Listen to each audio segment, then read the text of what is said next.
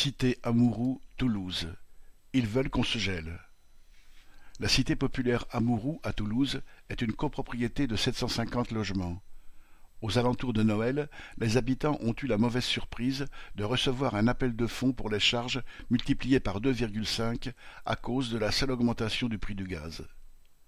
Ainsi, pour un T2, les charges sont passées de 1400 euros pour 2022 à 3500 pour 2023 et pour un T5 de 2600 euros à 6500 euros. La société Dalkia, filiale à 100% du groupe EDF, avec un chiffre d'affaires de plus de 4 milliards d'euros, détient le contrat du chauffage collectif. Elle a donc augmenté ses tarifs de 285%. Le prix du gaz a certes explosé sur le marché, mais les fournisseurs d'énergie répercutent cette hausse sans remettre en cause leurs considérables bénéfices.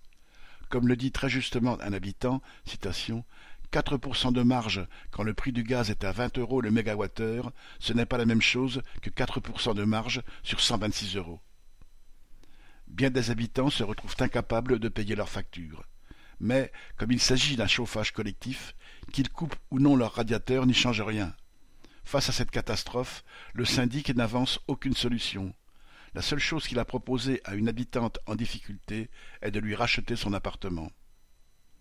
Le bouclier tarifaire mis en place par le gouvernement pour les copropriétés ne s'appliquera qu'en avril, mais en attendant, les factures sont dues dans leur intégralité. Il existe aussi une aide de la région, mais ces aides publiques sont avant tout des subventions pour Dalkia et sans contrepartie de sa part.